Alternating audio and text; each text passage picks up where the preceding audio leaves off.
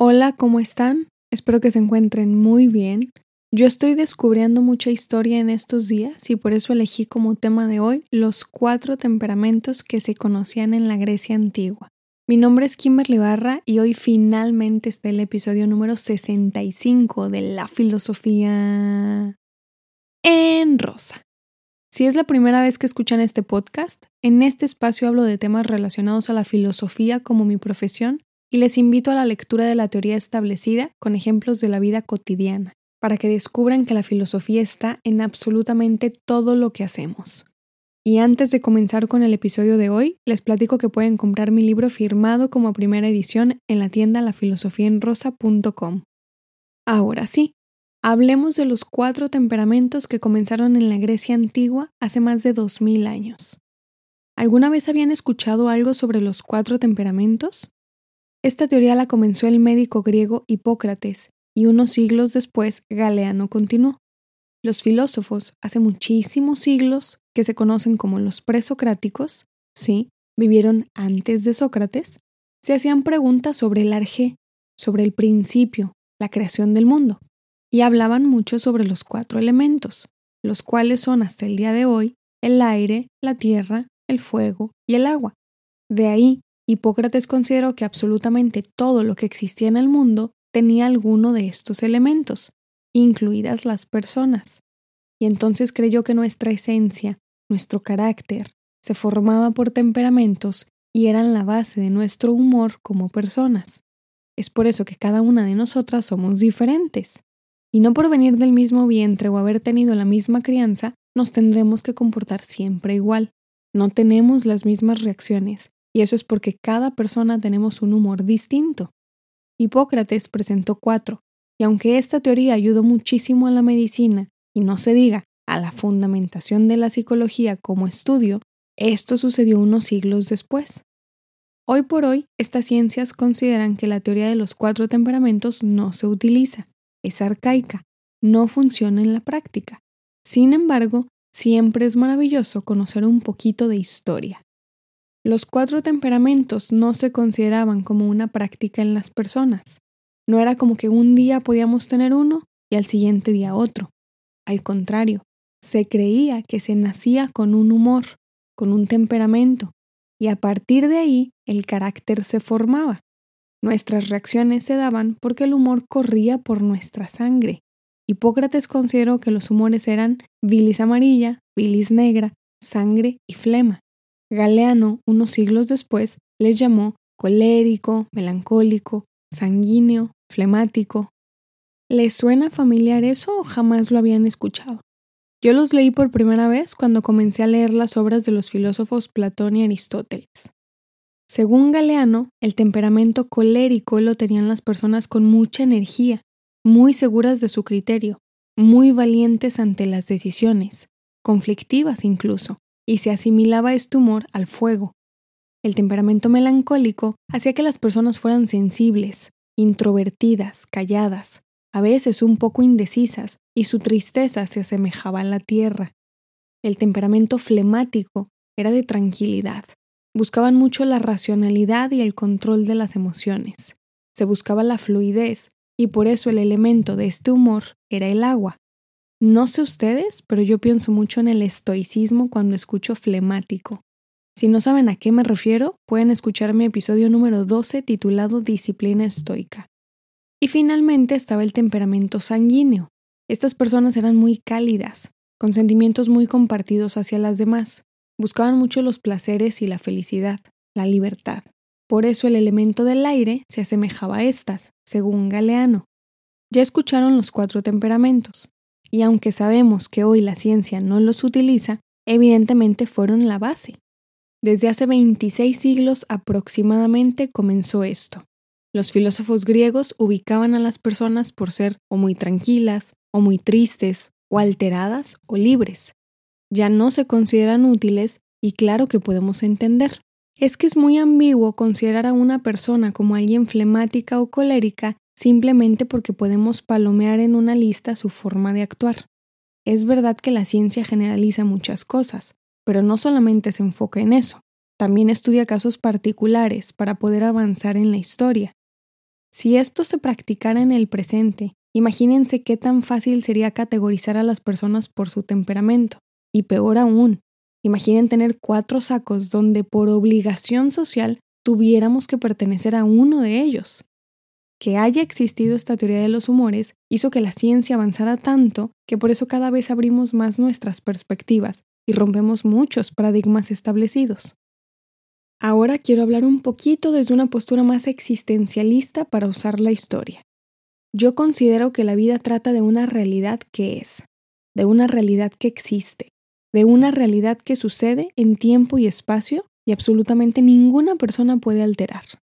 La humanidad somos dentro de esa realidad, somos dentro del tiempo, dentro del espacio, y lo único que hacemos es observar, vivir, experimentar, pensar, analizar esa única realidad para intentar llegar a la verdad absoluta.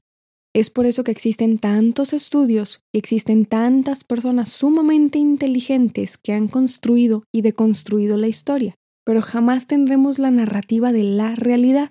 Simplemente somos una perspectiva, que entre más nos preparamos, más estudiamos y más pensamos, más pulida será esa perspectiva de la realidad. Bueno, la filosofía me ha llevado a esa consideración del mundo. Por ahí va mi cosmovisión.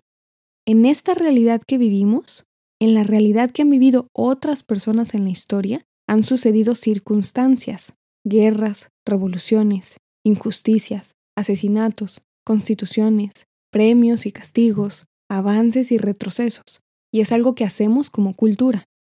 Formando parte de la cultura, somos personas con una historia de vida, con un contexto, con una narrativa particular. Hemos tenido diferente relación con nuestra madre, con nuestro padre, con nuestra familia. Hemos tenido distinto apoyo moral, económico, nos desarrollamos en distintas ciudades, países, con distintas ideologías, religiones, y eso explica por qué somos tan diferentes. Yo soy yo y mi circunstancia, dijo el filósofo José Ortega y Gasset. Si no lo conocen, pueden escuchar mi episodio 25 titulado Mi circunstancia y yo. Y siendo la persona que somos arrastrada por nuestras circunstancias, por nuestro contexto, dependiendo del mundo y de la colectividad para ser, viene mi análisis favorito.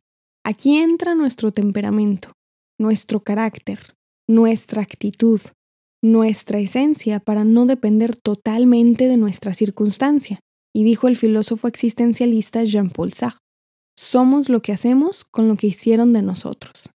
Pueden escuchar mi episodio 28 titulado La esencia del existencialismo.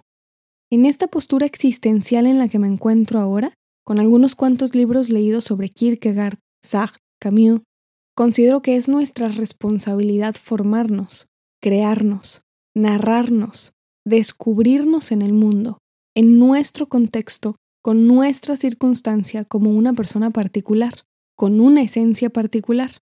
Eso nos hace ser quienes somos, una esencia que se construye y se mantiene a pesar de las adversidades, de los cambios, de las reconstrucciones que enfrentamos a lo largo de nuestra vida. Para eso necesitamos formar nuestro carácter. Cada quien tenemos el propio. Algunas personas son muy angelicales de carácter, otras somos un poquito más complicadas. Sé perfectamente que no tenemos la capacidad de controlar todo. Como sociedad tratamos de, pero en nuestra individualidad se salen tantas cosas de nuestro control que lo único que nos queda es adaptarnos para sobrevivir y controlar lo que hacemos ante las situaciones que vivimos. Yo creo que no podemos controlar una emoción. Me parece que una tristeza profunda nos invade cuando muere una persona a la cual amamos.